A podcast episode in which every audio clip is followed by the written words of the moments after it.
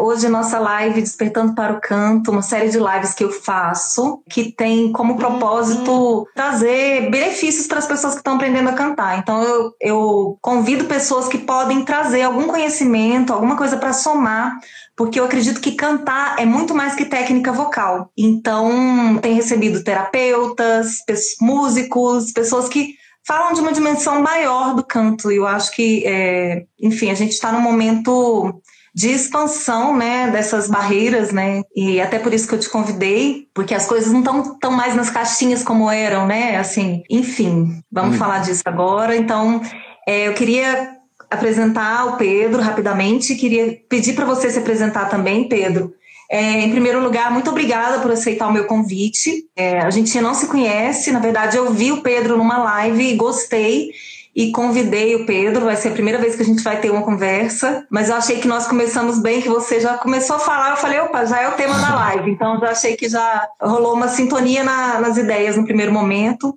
Então, Pedro escreve, né, escritor, ele é autor do livro Empresas Espiritualizadas, é professor de Enneagrama, né, Pedro? Sim. Então, acho que você vai conseguir se apresentar melhor. Conta tá. um pouquinho de você. Primeiro, obrigado pelo convite. Eu acho que realmente a ideia, quando bateu assim, de como é que a gente ia se encontrar nos temas, foi muito rápido, né? porque eu acho que fiquei muito encantado já com, com, com, o seu trabalho e com as suas sugestões de caminho assim relacionadas ao canto. Gostei muito do nome A Voz da Essência, isso me chamou muita atenção. Eu acho que aí já houve muita conexão, né? E essa conexão se vem porque se perguntar para mim talvez onde esteja o meu coração vibrando em qualquer trabalho que eu realizo, sempre tem a ver com o que eu acredito sobre espiritualidade, de acessar realmente um portal que nos leva a um entendimento mais profundo sobre o que é a vida, sobre o que é uma organização, sobre o que é, sobre o, que é o canto, que eu acho que é um jeito espiritualizado como você traz. Para mim, especificamente, na minha vida, não tenho a menor dúvida que o principal portal que eu uso para fazer esse acesso é a arte, especificamente a música e a escrita, né? Que a escrita muito mais recente, a música desde que eu nasci, mas a escrita mais recente, de alguns anos já. São os dois lugares aonde a hora que eu vou, seja tocar ou seja sentar para escrever, eu realmente não sei o que acontece com o tempo, assim. Eu vou parar uhum. realmente num lugar que eu não lembro onde é. E o tempo passa e eu não vejo. Eu, eu acho que, de certa forma, isso resume um pouco quem eu sou. Assim, eu sou realmente. Eu sou, é, hoje, como profissão prática, eu sou desenvolvedor humano e organizacional. Trabalho em, em, trabalhos de cura, tanto de cura organizacional quanto de cura com pessoas, em vivências que eu dou, seja de Enneagrama ou outra ferramenta que eu uso mas cada vez mais entrando e me mantendo nesse mundo onde a escrita é uma ferramenta fundamental e onde a música sempre foi a ferramenta fundamental também. Então, eu diria que isso de alguma forma resume todo o meu trabalho. É, um pouco assim já fala bastante sobre mim. Eu achei bacana que você já tocou nesse ponto, né? Por que, que você é, fez essa afirmação, né? Que a arte é um portal. Na verdade, você falou que era um portal mais lindo para a espiritualidade. E como eu vi no seu perfil que você também trabalha essa questão do amor, aí eu incluí, porque eu acho que tem tudo a ver, na verdade, o amor uhum. com a uhum. espiritualidade, né? Só, só abrindo um parênteses assim, né? É, esses dias eu fiz um podcast especificamente sobre o amor. E é impressionante como o que eu compreendi profundamente sobre o amor foi a arte que me ensinou. Acho que sobre a espiritualidade também. Mas uhum. não tenho, é, especificamente eu lembro assim as coisas que aconteceram na minha vida de lei, principalmente leituras e música, né? Acho que cinema um pouco, mas leituras e músicas mais. Sempre tem, sempre sabe quando você está fazendo, está assistindo ou escrevendo ou tocando alguma coisa, de repente vem uma informação e você fala, ah, entendi sobre a vida. E aí a hora que você colocou amor eu achei interessante, porque para mim fez muito sentido. Bom, é, eu queria que você falasse um pouquinho sobre. Eu uso a espiritualidade para chegar ao canto, né? Mas a gente pode fazer o caminho contrário também, como você acabou de falar, né? A gente, através da arte, a gente chega na espiritualidade. Então, tudo uma coisa só. Mas, assim, queria que você falasse sobre como conciliar a técnica, porque a técnica é um lado muito racional que quem está começando tem que passar por isso, né? Pra... Uhum. Acredito que você tem, não sei, né? Eu queria que você me falasse se você passou por isso ou não, né? mas eu acho que é, é um caminho que se passa e como, apesar de estar tá prestando atenção na técnica, conseguir essa conexão, conseguir desligar um pouco também disso. Tá, nossa, linda pergunta. Sim, primeiro respondendo do ponto de vista até musical, sempre fui uma pessoa que estudei muito, em escrita menos, mas também, aí mais pela leitura do que por realmente técnica. E na minha experiência, e isso se faz muito verdadeiro também nos trabalhos de desenvolvimento humano, é preciso conhecer para que você possa experimentar. Existem algumas escolas, inclusive espirituais, que trazem esse caminho. Para a gente aprender a viver de uma outra forma na vida, a gente precisa primeiro conhecer e saber como conhecer. E isso tem a ver com entender um pouco sobre as coisas práticas. É meio que eu pedir para uma pessoa pintar um quadro sem nunca ter explicado para ela o que é cor ou nunca ter dado nenhum tipo de instrumento para ela pintar um quadro.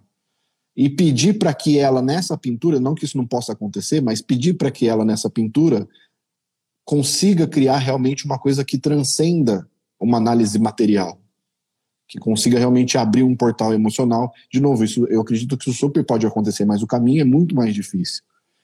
É, eu, eu, acredito que se eu, se eu pudesse simplificar, eu diria que assim é, é meio que como se você fosse ajustar a antena para acessar o portal.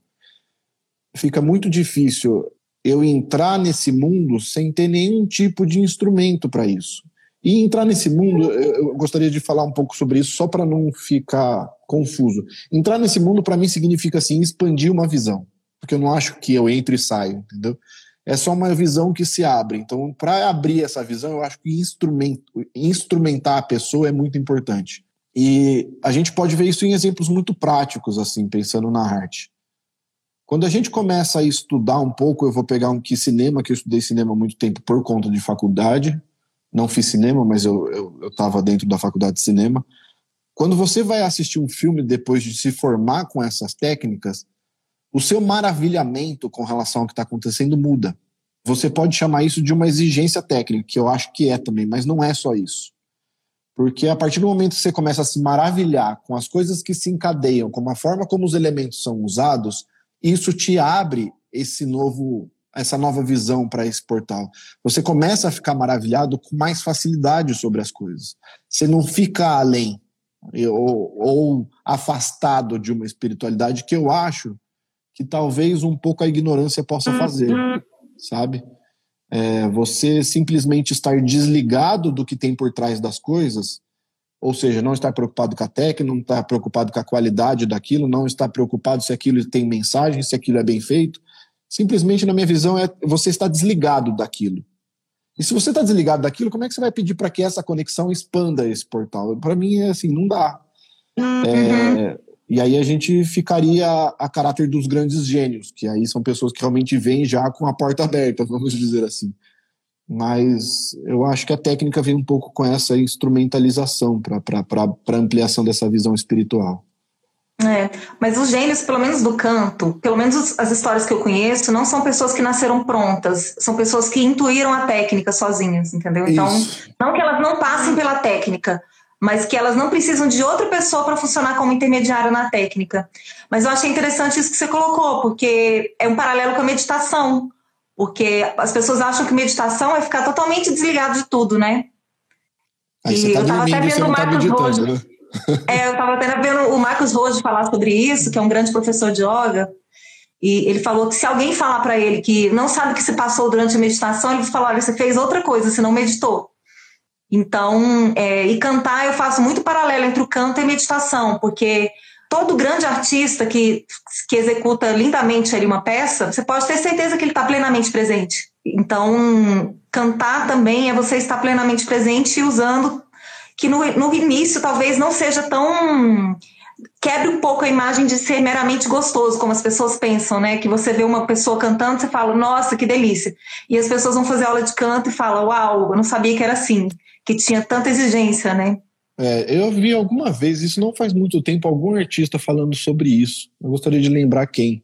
Mas exatamente o que você falou. É, é muito necessário um momento que você se aprofunde um pouco na técnica, seja você tendo facilidade para isso ou não até uma hora que você transcende um pouco. Ah, lembrei onde foi. Não foi um artista, foi no livro A Arte do Guerreiro Zen. Ah, a arte cavalheiresca do, do Guerreiro Zen? Eu já li esse livro, maravilhoso. Isso. Maravilhoso e, esse livro. E é um livro onde o cara começa a ficar de saco cheio, porque ele tem que ficar tirando no alvo e ele não consegue fazer o que o mestre manda. E, aliás, é um uhum. livro sobre isso, né? É um livro sobre como é. chega o um momento que você transcende a técnica. Transcender a técnica significa anulá-la, significa ampliar a sua visão. Eu acho que é isso uhum. que a gente está uhum. trazendo um pouco aqui, né? É e essa relação interna também, né? Porque é uma relação que ela pode passar por um controle excessivo ou pode passar por uma coisa mais relaxada, né? Uma coisa, enfim, uma coisa é. que não é tão tensa. Pedro, é, você ia falar alguma coisa? Eu realmente, agora que eu lembrei, eu realmente indico esse livro, porque é um livro. Eu não tinha feito a conexão como é um livro perfeito para esse assunto. É, já dei esse exemplo para alunos, inclusive, de repente, pode ser até tema de um, uma live inteira só sobre, né, um podcast inteiro só sobre esse livro, porque é fantástico. Realmente. Incrível. Na verdade, serve para todos os assuntos, né, assim, assuntos da, do desejo, né, das coisas que a gente quer conquistar. Pedro, então a gente está num momento de transição planetária, né, fazendo uma transição para a nova era. Isso implica em mudanças que a gente já observa nos últimos anos e tem observado com mais intensidade. Uma delas, essa não especialização tão rígida como a gente tinha, né? Então, eu fiquei muito surpresa quando eu vi que você trazia esse tema, né, de empresas espiritualizadas, porque também é isso que eu tenho trazido para o canto, né? Trazer o, é, a espiritualidade para, enfim, eu vejo esse movimento surgindo em outras áreas também, gente que trabalha moda com propósito, né? Empreendedorismo com propósito. E eu queria que você falasse um pouco, você tem um livro sobre isso, né? Então eu fiquei super curiosa e queria que você falasse um pouquinho sobre esse tema. Tá, vamos lá. Eu acho que é muito tem uma relação muito parecida assim com o que a gente está falando da arte, só que especificamente no mundo das organizações, né? Isso concordo com você que o que a gente vê hoje em quase todas as áreas, para não falar todas, é uma simplificação da realidade. Então o canto é somente colocar a voz para fora, uma organização serve para lucrar, ter dinheiro, ter com processos específicos, onde você vai, trabalha, vai embora para casa é, a educação se torna um lugar onde você decora informação, e aí a gente acaba simplificando a vida. Então, é, casamentos simplificados, relacionamento entre amigos simplificados, e aí a vida se torna uma coisa simplista. E uma vida simplista é uma vida, na minha visão, sem gosto. É comer uma comida totalmente sem sal.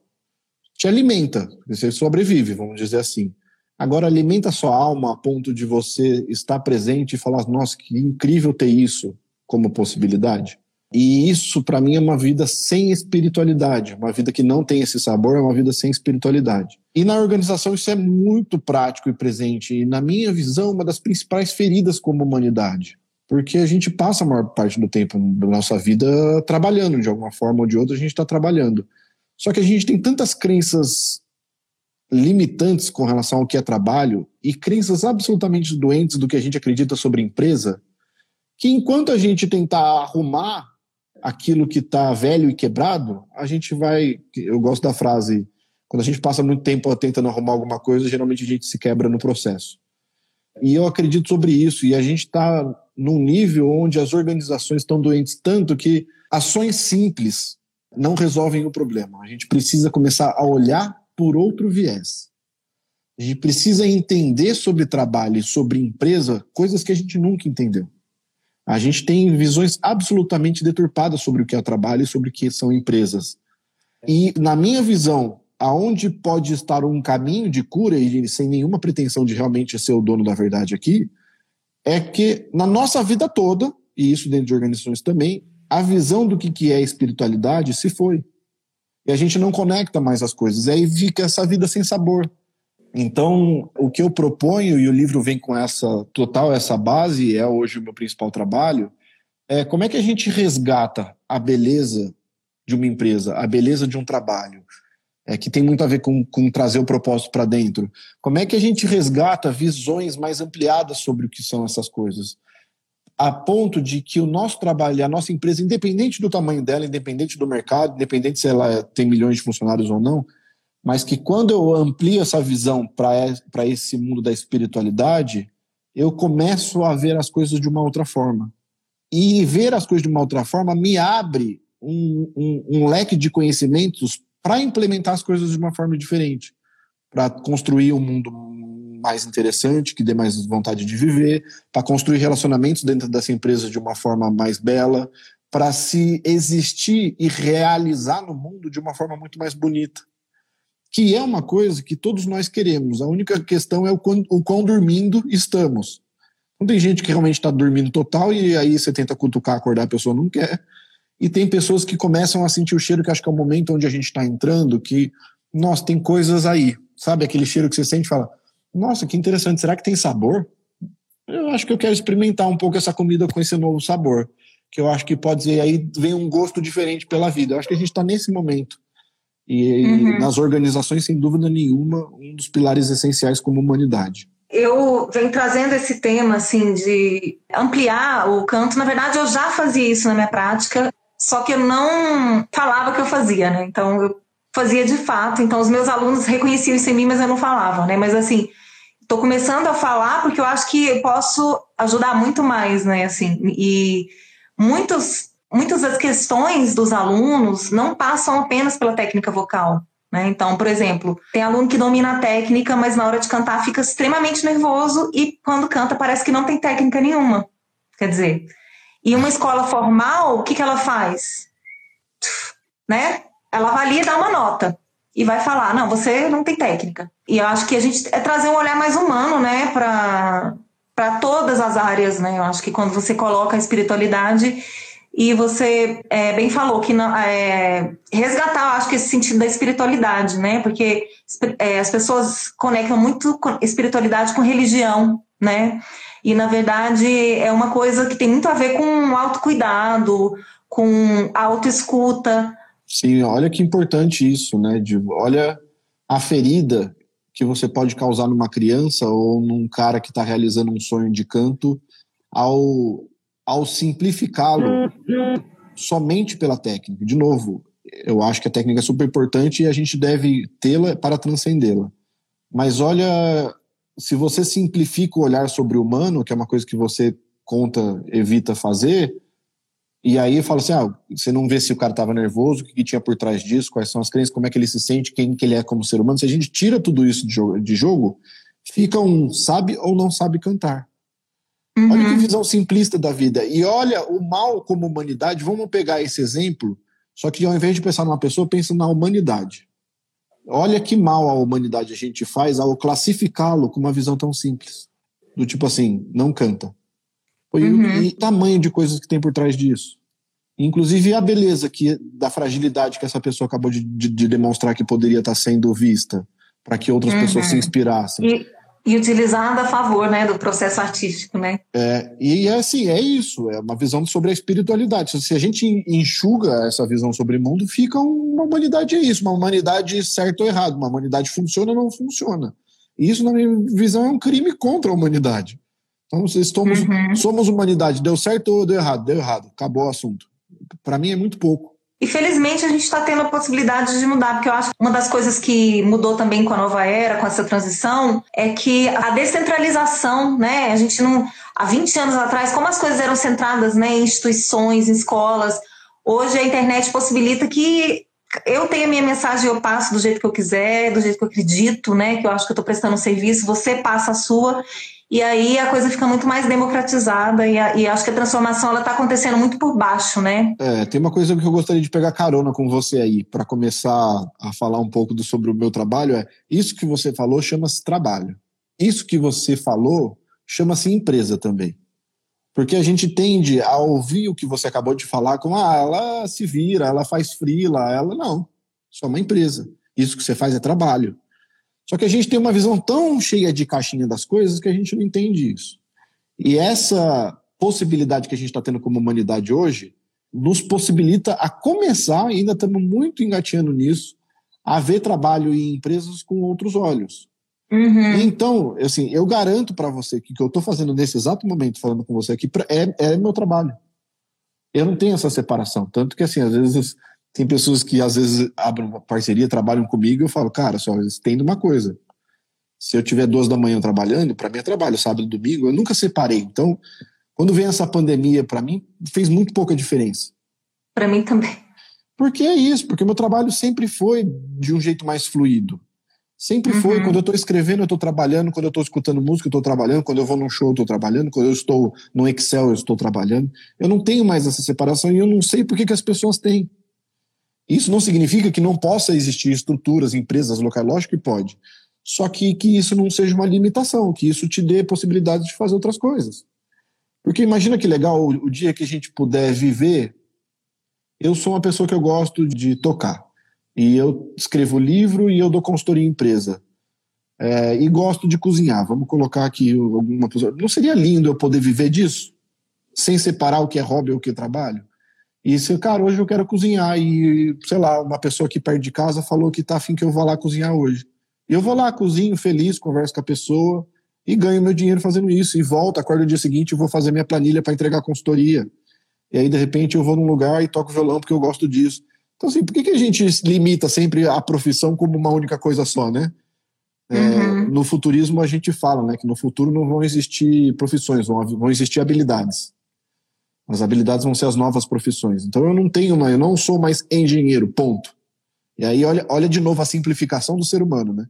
Então, ou engenheiro, ponto. Acabei se fora, quando ele não é engenheiro é quase que ele não é. Então, é, que é uma coisa que é uma doença que a gente está tendo hoje também. Que a pandemia trouxe isso muito claro. Quando eu não estou produzindo, eu tenho uma sensação de que eu não sou sobre o que eu tenho, o que eu estou ouvindo de gente falando isso. Nossa, então eu não estou na live, não estou falando, eu não tô e aí uma sensação de não ter valor. Isso é um absurdo.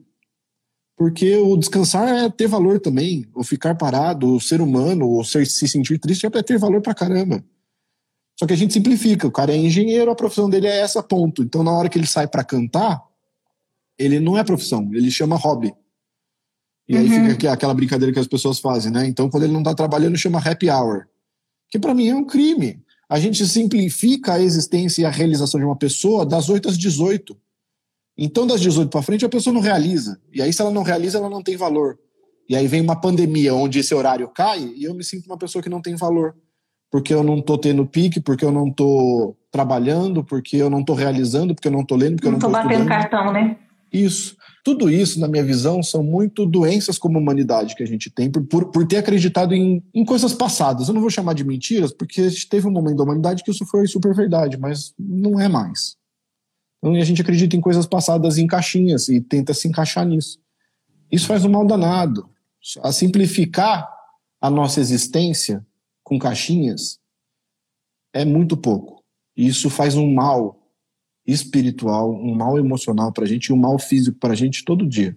É uma redução, né? a gente é uma grande potencialidade humana e, e, é uma redução, né? Uma, como se espremesse o ser humano ali numa coisa muito menor do que ele pode ser, né? Exatamente. E quando a gente reduz o outro, a gente reduz a nós mesmos também, né? E aí fica uhum. essa coisa, para eu me sentir maior, eu reduzo o outro. Eu tento, para eu não me sentir fora de, da caixa, eu coloco o outro em caixinha também. E aí fica essa humanidade que que a única coisa que, na minha visão, a gente pode fazer como primordial agora é ampliar essa visão, que eu chamo de espiritualidade. Como? Primeiro, conversando, como a gente está fazendo aqui. Segundo, aí é um conselho pessoal, porque é o que para mim é muito incrível. Isso aí que a gente está fazendo agora, que é entender a importância da arte na vida. Porque a arte não tem como simplificá-la, porque senão ela não é arte porque ela, ela transcende, independente da qualidade, ela transcende. Tem gente que se emociona com música X, tem gente que se emociona com coisa Y. Só que isso te abre uma possibilidade de se encantar um pouco com a vida, sabe? E por mim, por, por isso para mim é um grande portal. Porque por mais, por independente de quem você seja, é, vai ter um momento que você vai se emocionar com alguma coisa, vai ter durante uma pandemia uma live que vai te fazer bem, durante um dia de cansaço que você fala, cara, tudo que eu queria hoje era assistir Netflix. Olha só, né? O que, que a arte pode fazer por nós e a gente às vezes não dá valor, não percebe ela. Né? Mas no final das contas é um grande portal. É, lembrei de uma entrevista da Mônica Salmaço, ela falando basicamente isso aí que você falou. Se a gente sem arte, não, acho que nem existe, né? O ser humano sem arte, né? Assim, não sei. Acho que é algo muito próximo de uma coisa cinza, né? De uma coisa morta mesmo, né? Acho que ah, sem sabor. o pulsar da vida. É, uma vida, uma comida sem sabor mesmo. Uhum. Você vive lá, mas passa, você está sobrevivendo. Sua vida está passando, você está dormindo, sobrevivendo e é isso. E isso para mim é muito pouco, né? O Ferreira Goulart tem a frase que é célebre, que eu amo de paixão, que é uma frase que bate no meu coração, que é a arte existe porque a vida não basta. Eu acho isso lindo. E isso, para mim, simplifica tudo que eu acabei de falar. Uma vida sem espiritualidade não basta, que é uma vida sem arte. E a arte e a espiritualidade sempre estiveram tão juntas, né? Se ah, você. É, eu sou antropóloga, né? Minha formação é de antropologia. E é, todas as culturas elas têm a arte, uma coisa muito forte nos ritos cotidianos, né? Nos momentos. É, no, no calendário anual e nos momentos cotidianos também. Então, é uma coisa muito humana, né? É, na verdade foi onde eu comecei, né? Eu posso falar para vocês que se, se, é que existe essa ordem, que talvez nem exista, mas se eu trouxer para conhecimento, eu acho que a arte veio, acho não, a arte veio muito antes na minha vida, até porque quando eu era criancinha, criancinha, eu não tinha conhecimento para sobre espiritualidade, né? Então eu fui descobrir depois que uma coisa veio junto com a outra, mas é, eu comecei muito pequeno, mas muito pequeno mesmo, né? acho que eu não sabia falar ainda, eu já estava com o toca-disco tocando, entendeu? E uhum. realmente hoje eu entendo que o trabalho que eu faço é fruto de tudo aquilo. Minha vida sempre teve conectado por isso. Pedro, me fala um pouquinho sobre essa questão do amor. Eu vi no seu perfil que você tem algumas palestras sobre essa questão do amor. Uhum. É, eu queria que você explicasse, porque como a gente falou no início, né, está totalmente relacionado o amor com a espiritualidade, né? Uhum. Então, e aí eu queria que você falasse um pouquinho. Tá. É um tema que me encanta muito. Muito mesmo. Talvez uma das coisas que eu mais gosto de falar. Eu acho que aqui a gente juntou as três, né? Falei para você isso antes de a gente começar. Juntar arte, espiritualidade e amor para mim, é, é, aí você pegou 100% do meu coração para falar. Pegando um gancho com o que a gente falou, a gente simplificou demais o que é amor nessa vida. E isso gera muita coisa ruim na nossa humanidade. Primeira simplificação tem a ver com acreditar que ele é somente um sentimento íntimo. Então, quando a gente fala de amor, ah, vamos falar sobre amor, aí você vai falar da pessoa que você ama, que você gosta, do, do seu namorado, de uma pessoa que você está afim, do seu marido. O amor e, romântico, né? Isso. Isso é uma simplificação, não que isso não seja, mas é uma simplificação do que é amor na minha visão. Isso é uma coisa bem clara, assim. Então, pega qualquer pessoa e fala, vamos falar sobre amor hoje? E vê o que vem. A probabilidade de vir um amor romântico, o um amor íntimo é muito grande. A segunda, mais profunda, muito mais profunda e talvez mais, muito mais desafiadora como humanidade, acreditar que nós somos detentores do amor. E aí, se eu sou detentor do amor, eu decido se ele tem ou não tem. O primeiro grande crime, na minha visão, é acreditar que ele é meu. Então eu falo o meu amor por você, o meu amor pelo meu filho, o meu amor, como se o amor fosse seu, né? E ele não é nosso. A gente é muito menor do que o amor, assim como a gente não é o ar. É, ele está por aí. Se você respira, ele passa por você, mas ele não é seu. Ninguém fala o meu ar, fala o ar que eu respiro. E quando a gente faz isso, a gente decide sobre, começa a tomar as decisões e a gente começa a julgar quem são merecedores de amor e quem não são. E isso, na minha visão, é, é lutar contra o amor e não a favor dele. E aí, como humanidade, a gente tem dificuldade em amar aquele que não concorda com a gente. E aí pode pegar desde simplificar isso que eu falei, como pegar algo muito profundo. E aí a gente se torna esse, esse inquisidor do amor. Então eu amo você e o outro ali não merece. Então isso aqui não merece amor, o político X não merece amor, e aí sempre como se fosse isso, ó, você merece um negocinho aqui, você não merece. E aí eu me torno aquela pessoa que começa a decidir como é que as coisas são distribuídas. Tem um, um conto que eu gosto bastante, que é o mestre estava dando aula para as crianças, e aí uma das crianças trouxe um saco de bala e deu para o mestre e falou: Mestre, a gente queria que você distribuísse as balas entre todas as crianças. E o mestre fala: Você quer que eu distribua da forma de Deus ou vocês querem que eu distribua da forma dos humanos? Aí todas as crianças, ah, a gente quer na forma de Deus. Aí o mestre começa uma bala para você, sete balas para você, nenhuma para você, vinte balas para você. Porque é isso, né? A gente começa a acreditar o que é certo, o que é errado, quem é merecedor de amor, quem não é. E não existe isso porque a gente não é o detentor disso. É, é, usando a metáfora, essa bala nunca foi nossa. A gente não, não detém essa bala. E aí a gente tem um passo muito profundo e difícil de dar, que é começar a, a canalizar amor em nome daqueles que a gente discorda, inclusive em nome daqueles que a gente odeia, porque amor não é o contrário de ódio. É possível você amar uma pessoa e escolher agir em nome desse ar que está aqui, mesmo discordando de uma pessoa. E, aliás, você não precisa discordar para amar. Você não precisa concordar para amar. Você pode discordar, mas partir de um ponto de vista onde você não desumaniza aquele. Você olha para o outro e fala: Eu não concordo, eu especificamente escolho, escolho lutar contra isso, mas eu não te desumanizo. Porque, de novo, e aí nesse ato, eu aceito o outro, que é um ato em nome do amor. Então, por isso que eu gosto muito de falar, porque a gente simplificou demais esse conceito. E a gente gosta, a gente sente prazer em ser o detentor do amor. É quase como ser dono de uma joia, né? Então, ah, eu me sinto prazeroso falar você merece amor, você não merece amor. E isso para mim é um ato muito desumano contra o amor.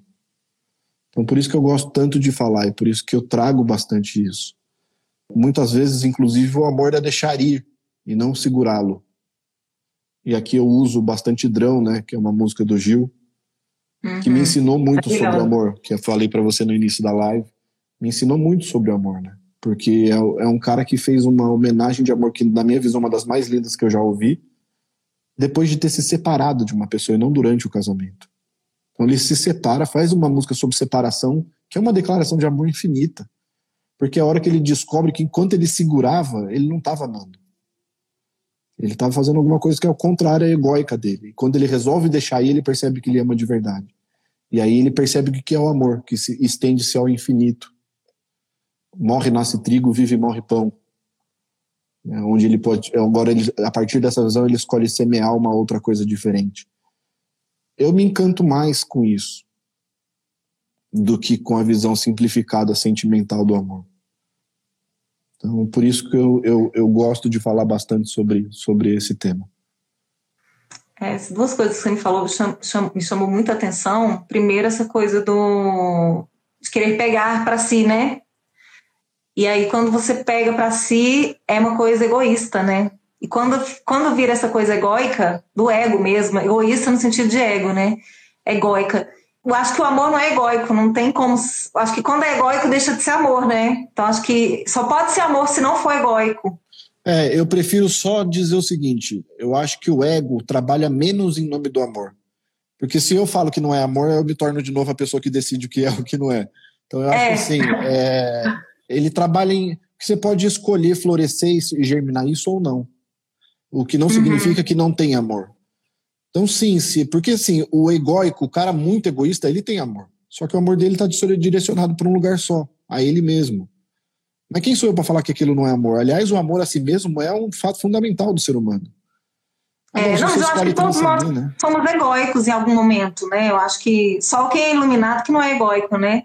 Mas concordo, acho que talvez a gente possa falar então que o, o ego não é o solo mais fértil para o amor, né? Vamos é, pensar dessa forma. Isso, né? isso não significa que ele não tenha, né? Mas é isso. Eu gostei da sua, da sua colocação.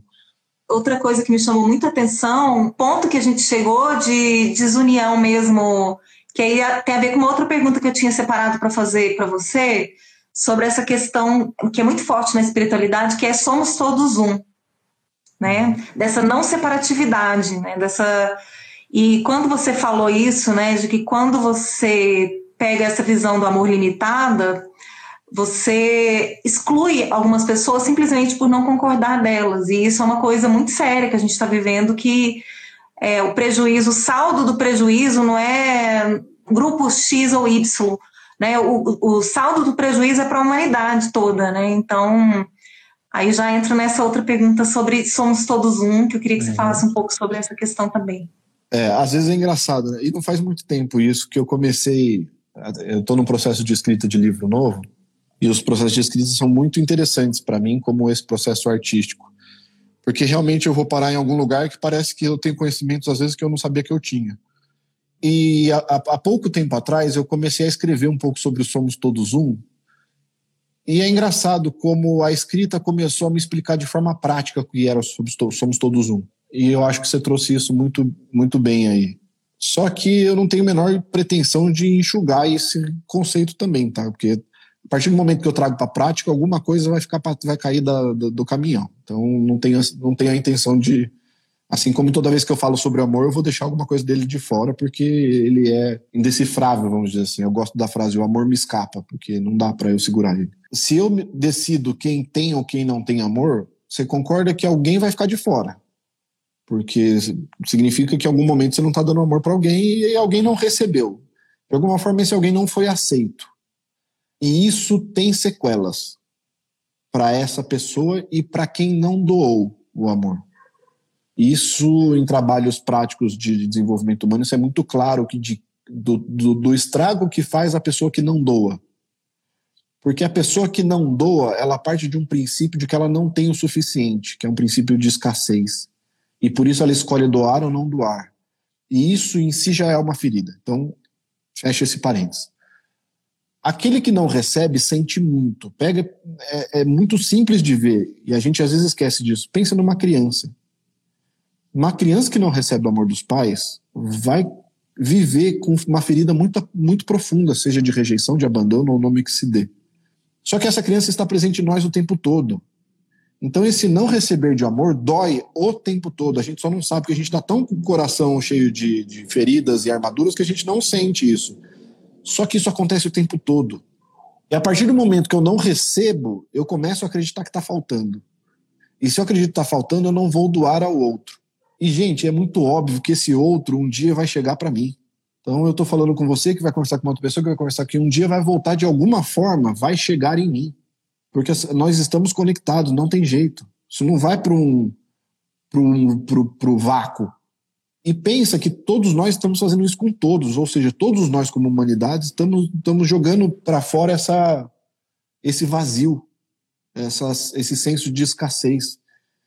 É muito óbvio que isso está voltando para mim. Então, a partir do momento que eu estou fazendo isso para o mundo, sendo o julgador e o inquisidor em nome do amor de quem tem ou que não tem, eu estou fazendo mal para mim gigantesco.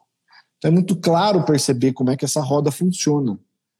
Isso é um jeito muito simplista de explicar o somos todos um, porque eu não precisaria explicar tudo isso. Porque é muito claro, se você fechar os olhos, perceber que as suas ações voltam e as suas ações são as ações dos outros. E aí o Somos Todos Um me, me traz um senso de responsabilidade muito interessante.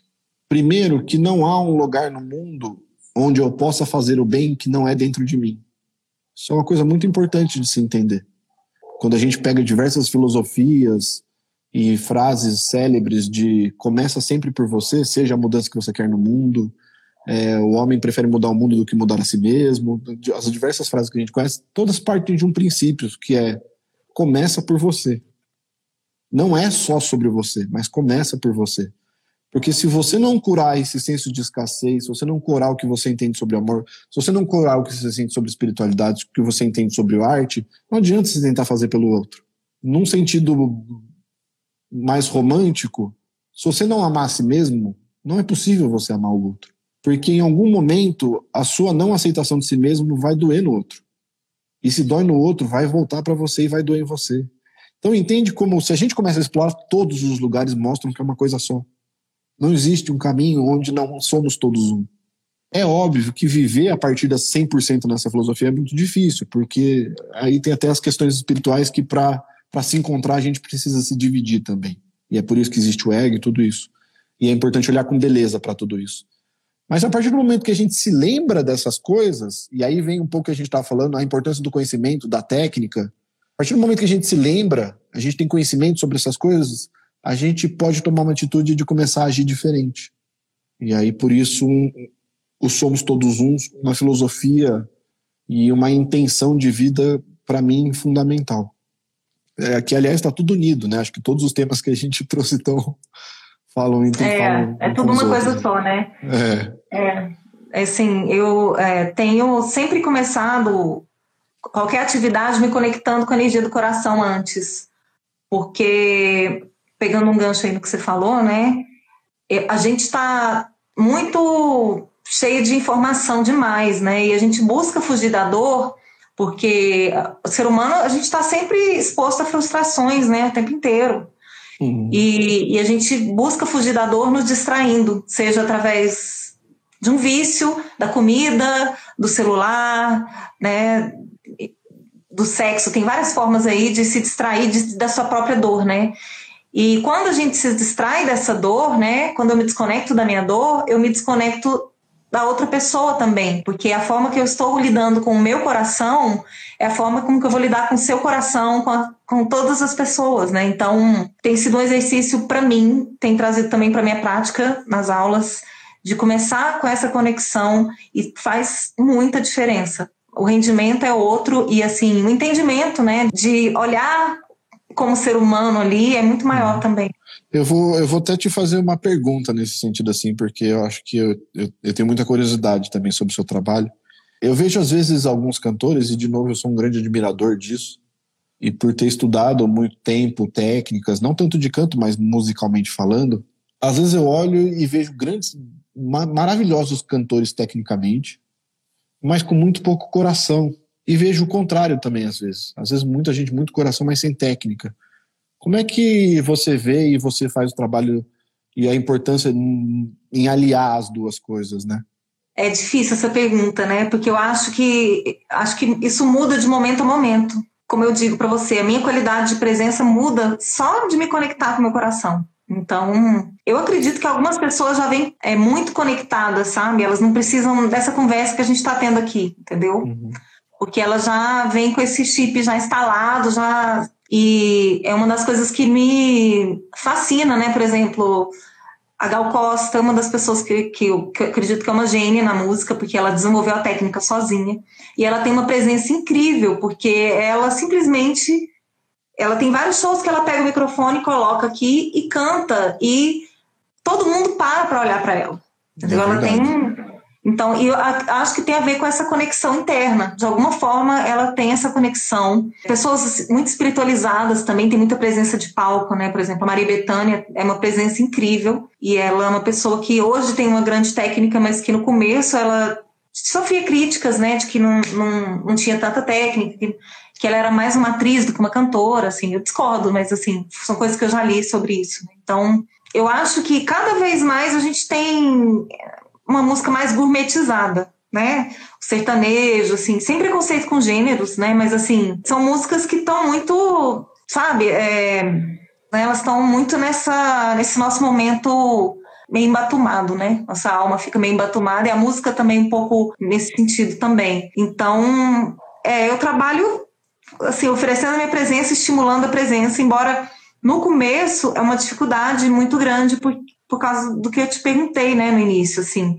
Acho que as pessoas ficam muito na técnica, assim, e eu estimulo a técnica, porque é o caminho. E, ao mesmo tempo, as pessoas é, que estão aprendendo a cantar, acho que se frustram um pouco, porque tem essa imagem, né? Não, eu quero aprender a cantar, porque aquela imagem de que é uma coisa muito prazerosa, muito relaxante, e no primeiro momento é o oposto disso. Então, é, ele dá um pouco com essa frustração e eu estimulo também, assim, essa, a curtir cada momento, né? Assim, de pegar um exercício. Gosto muito do simples, do, do, simples, porque eu acho que o simples ele permite muito autoconhecimento. Então, essa é a minha base de trabalho: conhecer sua voz, conhecer o seu instrumento, conhecer seu corpo. Então, com exercícios simples, às vezes você se conhece muito mais do que fazendo aquela maratona de exercícios complexos que eles vão vir, mas no momento adequado, assim. E cansa, então, né? falando aqui muito da minha, da minha experiência como professora, né, que é meu principal trabalho hoje, né, assim, que eu me dedico mais meu tempo. Enfim, mas é isso. É, mas eu acho que não só no canto, né? Quando a gente fala de trabalho para para propósito dentro da empresa, a gente está fazendo, fazendo um trabalho de reconexão com o coração dessa empresa para que ela não seja só a técnica, ou no, no, no, termo corporativo, os seus processos, os seus produtos e as suas entregas. Uhum. É, mas para que venha essa emoção, essa intenção, essa conexão com o outro que o coração traz, né? Eu acho que, eu acho que pelo que você contou, é um pouco disso também que se encaminha com, com, com a pessoa que canta, né? É, eu, eu gostei do que você falou de transcender a técnica. E aí eu lembro da, de uma fala da Mônica Salmas falando sobre a Nana Caymmi, que ela falou que o sonho dela era chegar nesse ponto, que é como se fosse uma cozinheira velha, sabe? Que não tem receita, não tem livro de receita. Ela vai misturando os temperos e aquela coisa vai acontecendo e aquela comida, ninguém cozinha melhor que aquela cozinheira, né? Então acho que vem com a experiência, vem com a intimidade, né? É, e para chegar lá, ela precisa saber cozinhar, precisa conhecer os ingredientes. É, vai errar de... umas receitas, vai queimar o dedo. Uma hora vai ficar bravo. Precisa, as pessoas precisam saber disso, né? Porque senão elas querem sair é. cozinhando, né? A gente tem que pagar o preço, né? E assim, e eu acho que o, próximo, o próprio processo ele traz um crescimento, porque o processo de aprendizado ele é autoconhecimento. Você se enxerga em tantas coisas, né? Ou deixa de enxergar. Por que, que eu não estava vendo isso? Ah, aí você de repente fala, nossa, isso tem a ver com um aspecto meu bem íntimo que eu nem tinha imaginado. Então é, eu acredito que passar por um processo desse, assim, artístico, é um dos maiores presentes que, que a pessoa pode se dar, assim. É, você é... trouxe uma coisa legal que eu acho que, meu, faz muito sentido e é muito louco como tem, eu não tinha pensado nisso, como tem relação com o mundo empresarial. Acho que a gente traz de novo a importância de se transcender a visão sobre as coisas. E quando eu olho para a técnica hoje, eu estou falando eu especificamente, eu vejo uma maravilha nela a ponto de que hoje em dia eu não acho nem mais chato. Eu tô falando porque eu ainda estudo muito, entendo quando você traz a coisa do. Porque as pessoas acham maçante mesmo. Eu não tenho mais essa visão, eu já tive essa visão. Quando era adolescente eu odiava estudar música porque tinha que ficar lendo partitura e eu não gostava, eu queria tocar violão. Só que quando a gente se conecta com a visão ampliada sobre as coisas, até a técnica é bonita. Você começa a ver beleza, inclusive nas notas. Eu lembro, eu fiz faculdade de música, né? Uma das faculdades que eu fiz foi a faculdade de música. Quando eu comecei a faculdade de música, eu fiquei apaixonado por técnica. Tanto que teve um momento da minha vida que eu estava estudando música e eu não pegava mais instrumento, era papel e caneta. E eu amava entender a música a partir do papel e da caneta. De pegar as pautas e falar, peraí, deixa eu escrever sem ouvir, sem tocar. E, e onde está encadeado e ver o que, que tem por trás, como é que o sentimento está sendo colocado a partir de notas, como é que os encadeamentos harmônicos estão acontecendo. Meu, isso é maravilhoso. Entendeu? Tem uma beleza por detrás disso gigantesca. Se você, você tira essa beleza, que é a visão da transcendência da espiritualidade na minha que eu trago sobre tudo e todas as coisas, se eu tiro isso, vira um processo chatíssimo mesmo. Por isso, de novo, a, espiritu a espiritualidade sendo, na minha visão, como o grande resgate do ser humano. Imagina se todo mundo resgatasse a beleza da técnica, a beleza de se aprender as pinceladas, a beleza de se aprender os encadeamentos harmônicos, a, a beleza de se aprender a usar os, os, os, os, lugares diferentes da voz. Isso vai trazer uma beleza para o aprendizado. Você fala, nossa, que legal isso, que bacana que tem por detrás disso. Então eu tenho possibilidades infinitas aqui como técnica, sim. Por isso a espiritualidade, como na minha visão, é um grande resgate que a gente precisa fazer como humanidade em todas as áreas. É, legal que você falou dessa, é, como se fossem novas linguagens, né? E poucas pessoas falam essas línguas, né? Então, que no nosso nossa transição aí planetária que a gente tenha mais pessoas falando essas línguas aí da harmonia, da melodia, da técnica, é. né? Enfim, porque é, quanto mais línguas a gente fala, mais rico a gente fica, né? Assim, nessas outras linguagens que eu tô querendo fazer essa, essa aproximação aí, essas linguagens artísticas, né? Queria te perguntar é, sobre o seu trabalho com o Enneagrama, é, como você vê essa questão do Enneagrama? Eu sei que você trabalha muito do lado empresarial, mas é é uma técnica, enfim, é, não sei se, se não me engano, foi o Cláudio Naranjo, né, que, que criou o Enneagrama. O das e personalidades, é, sim. Teoria das personalidades. E é usada também no, no âmbito psicológico, né, não só no âmbito empresarial. Sim. E aí eu queria que você falasse como que o Enneagrama poderia beneficiar quem está no caminho da arte. Tá, é engraçado. Existe dentro do Enneagrama um ponto específico, que é o arquétipo da arte. É um dos números, né? Esse arquétipo é um é, dos tipos. É, Qual que é o tipo? É, é o tipo 4. 4. Ah. É o arquétipo da arte. Arquétipo, né? Entende? Quando não significa que os outros não tenham. Estou falando como, como, como inconsciente coletivo. É, é, acho que o jeito mais rápido que eu posso explicar, porque demoraria muito para explicar um pouco de forma profunda que eu gosto do Enneagrama. Eu não sou a favor do Enneagrama que simplifica o Enneagrama como tipos de personalidade, sou totalmente contra isso.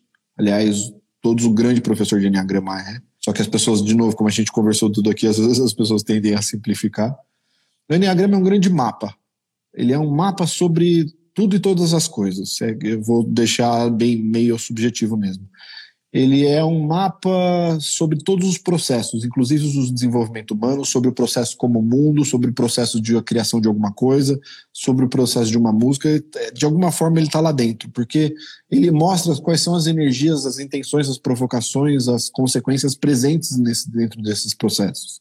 E ali você consegue estudar um pouco sobre a, a vida. Então ele é um portal espiritual, na minha visão, porque ele traz isso, ele é um mapa como se eu conseguisse trazer a espiritualidade para um grande mapa.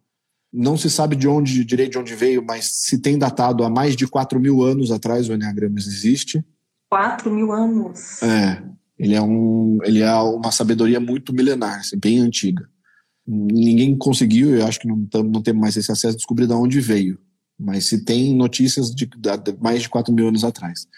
E na década de 60, na década de 70, Cláudio, Naranjo e o Oscar Tiasso trouxeram trabalhos da psicologia e da terapia para dentro do Enneagrama e criaram o Enneagrama das personalidades, que é o que a gente conhece como os nove tipos de personalidades.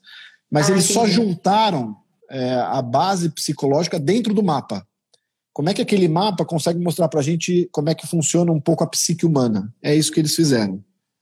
Tá? Mas assim, aquele mapa fala sobre tudo. Então, eu só resumi aqui. Então, se a gente pega um pouco. Eu uso muito a arte na condução dos meus trabalhos de Enneagrama, porque é um, a arte me ajuda a mostrar um pouco da, das energias sem precisar descrevê-las. Como a arte ela tem esse poder de descrever o indescritível, é, quando a gente vai entrar, por exemplo, na, na, na, eu vou falar sobre o raio 2 do Enneagrama. Se eu ficar falando palavras do que, que é, eu vou simplificar esse, essa energia. E aí, se eu simplifico a energia, eu simplifico a pessoa também. Então, eu uso muita arte porque ele é um jeito de mostrar o que, que são essas energias de um jeito que eu não preciso compreender racionalmente. Então, no Raio 2, por exemplo, eu vou trazer muito a música Maria Maria do Milton Nascimento. Só que eu sempre faço uma indução, peço para todo mundo fechar os olhos e falo assim: não, não, não presta atenção na letra da música, sente a música. Uhum. E na hora que você sentir a música, você fala: essa é a energia desse raio. E aí eu falo: opa, consegui entender. Então é, é, é assim que eu uno os dois é você trazer o lado direito do cérebro, né? Não, não explicar pelo lado esquerdo, que é o lado racional, porque aí quebra toda a conexão. Então, muito legal. Gente, que papo gostoso, hein? Fluiu muito rápido. Passou rápido assim, mesmo. Eu quero agradecer muito a generosidade do Pedro em ceder o tempo dele para estar aqui com a gente. Agradecer todo mundo pela presença. A live vai ficar salva um tempo até virar podcast, tá, gente? Obrigado, Thaís. Obrigado pelo convite. Espero ter ajudado de alguma forma. Conte comigo. Bastante, viu? Prazer em conhecê-lo. Um prazer também. Beijo. Tchau, beijo.